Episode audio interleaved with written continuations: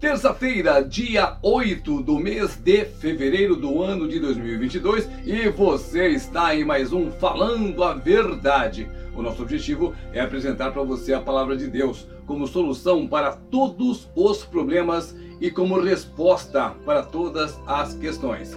E uma das questões que a maioria das pessoas fazem é: o que é que vem depois da morte? Para onde é que nós vamos? Mas você sabia que é você que pode escolher? Pois é, o que a gente faz é se preocupar muito com as coisas deste mundo. Nós pensamos que a vida acaba aqui e não é assim. Uma das coisas que nós fazemos muito é se preocupar com as coisas do presente momento, com a carreira, com o dinheiro, com o sucesso, com as coisas que dizem respeito a este mundo. Só que não é assim, porque tudo aqui é passageiro.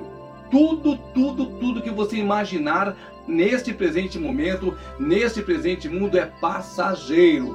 Porque depois que você morre, você não acaba ali. A morte é apenas o começo de tudo. E a palavra de Deus, ela é bastante rica quando diz que nós devemos buscar primeiro o reino de Deus, a sua justiça, todas as demais coisas nos serão acrescentadas.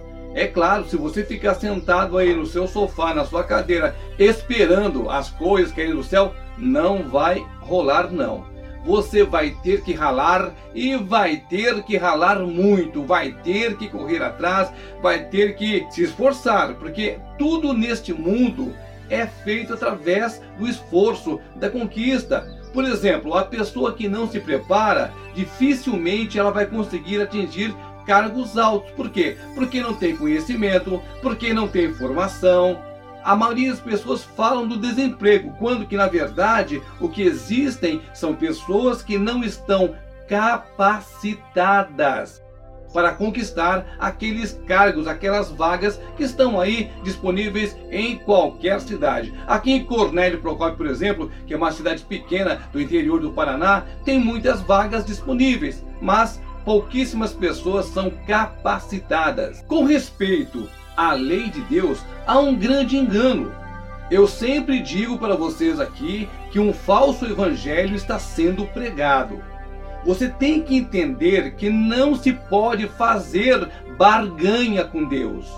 Não é tomar lá da cá, não é como os políticos, não é como Brasília. Entenda, você tem o Senhor. O que que é o Senhor? É o dono é o proprietário, é o que manda e desmanda. Este é Deus. Nós não somos nada para querer barganhar, para querer questionar, para querer colocar Deus contra a parede.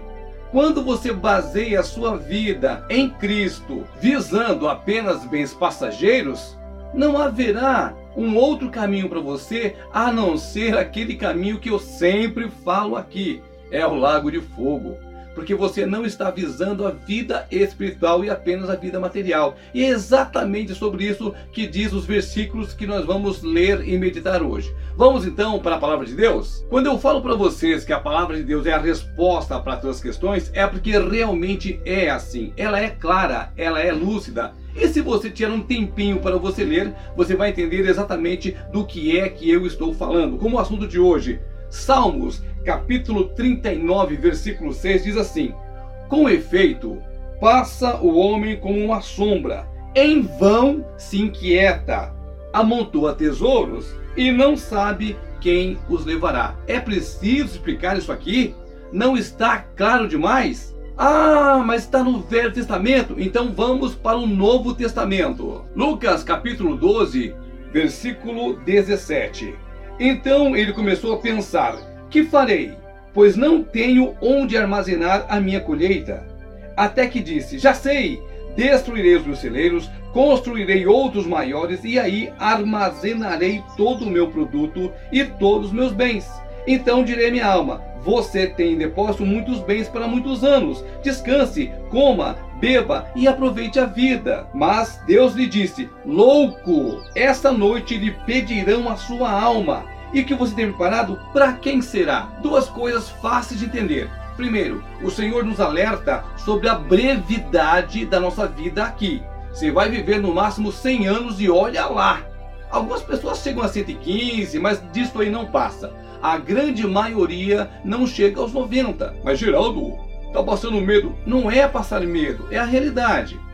Nós temos que pensar da seguinte maneira: tudo aqui é passageiro e a palavra nos recomenda, o próprio Senhor Jesus Cristo nos orienta a juntar galardão no céu, onde a traça não corrói, ou, ou seja, não há inflação no galardão lá no céu, nos tesouros que existem preparados para mim e para você lá no céu, lá não existe inflação, lá não perde o valor. E isto nós conquistamos aqui. O seu principal objetivo deve ser o seguinte: servir a Deus. Depois é que vem as demais coisas. Repetindo para você, não se deve ficar sentado esperando cair as coisas do céu, porque isso não vai acontecer.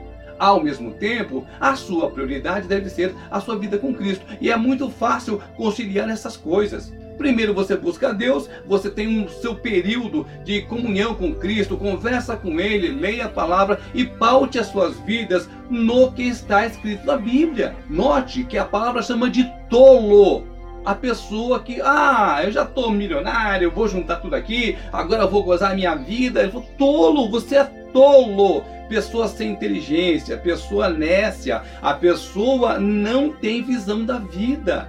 Porque ela um dia vai morrer, e o Senhor diz assim, ainda hoje, ou seja, naquele mesmo dia, ele irá morrer. E tudo aquilo que ele tem não vai ficar para ele, ou vai ficar para a esposa, para os filhos, enfim. Hoje não é diferente. Mas quando você tem um relacionamento com Deus, isto é eterno. Se você vive pautado no que diz o Senhor, isto lhe será imputado como galardão, como diz em Hebreus capítulo 11, versículo 6. Deus abençoa aquelas pessoas que têm uma relação com Ele, aquelas pessoas que acreditam nele. Não importa o que é que você seja, onde quer que você esteja, o que é que você faça, não importa a sua profissão, não importa a sua posição na sociedade você e eu temos que estar alinhados à palavra do Senhor. Outro erro que nós cometemos, nós achamos que as coisas aqui são nossas, elas não são nossas não. Nós somos apenas míseros administradores, mordomos de tudo o que Deus criou. E quando você chegar diante do Senhor, você vai só prestar conta. Ah, eu gastei legal, investi aqui, investi ali, rendeu tanto. Não vamos nos sobre o assunto, porque isso é outra coisa, vai dar muito pano para manga. Paute a sua vida na palavra de Deus.